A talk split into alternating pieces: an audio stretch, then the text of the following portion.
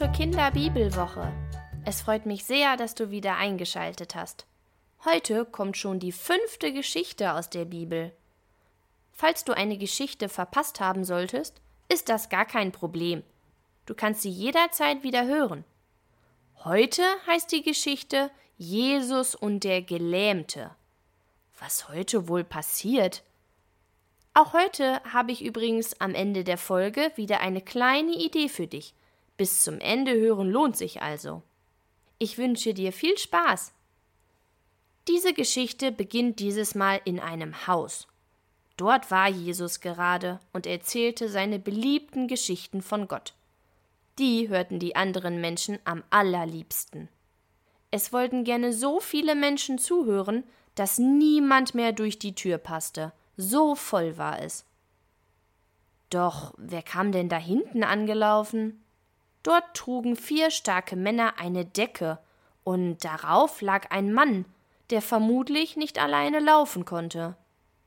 Der Mann konnte seine Beine nicht mehr bewegen, er war gelähmt. Wie es schien, wollten sie auch zu Jesus. Doch da war ja gar kein Platz, es standen einfach viel zu viele Menschen im Weg, die auch alle noch zu Jesus wollten. Nun mussten sich die Männer eine andere Idee überlegen. Sie nahmen schließlich den gelähmten Mann Huckepack auf den Rücken und gingen eine Treppe an der Hinterseite des Hauses hoch, die bis nach oben auf das Dach führte. Doch wie sollten sie rein zu Jesus kommen? Hm, wir müssen das Dach aufbrechen, schlug einer der Männer vor und begann, die Steine beiseite zu legen.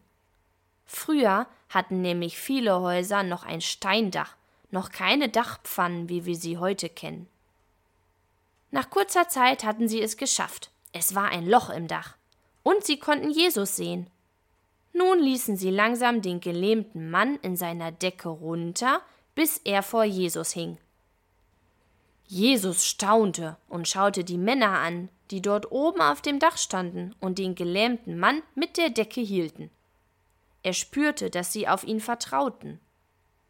Er sprach zu dem gelähmten Mann Freu dich, deine Schuld ist dir vergeben. Gott hat dich lieb. Einige Männer, die im Haus neben Jesus standen und alles mitbekommen hatten, wunderten sich. Sie kannten sich besonders gut mit Gott aus und dachten, so was darf Jesus doch gar nicht sagen. Nur Gott kann Schuld vergeben. Jesus spürte, dass die Männer sich wunderten, drehte sich zu ihnen um und sprach Was kann man leichter sagen? Deine Schuld ist dir vergeben oder steh auf?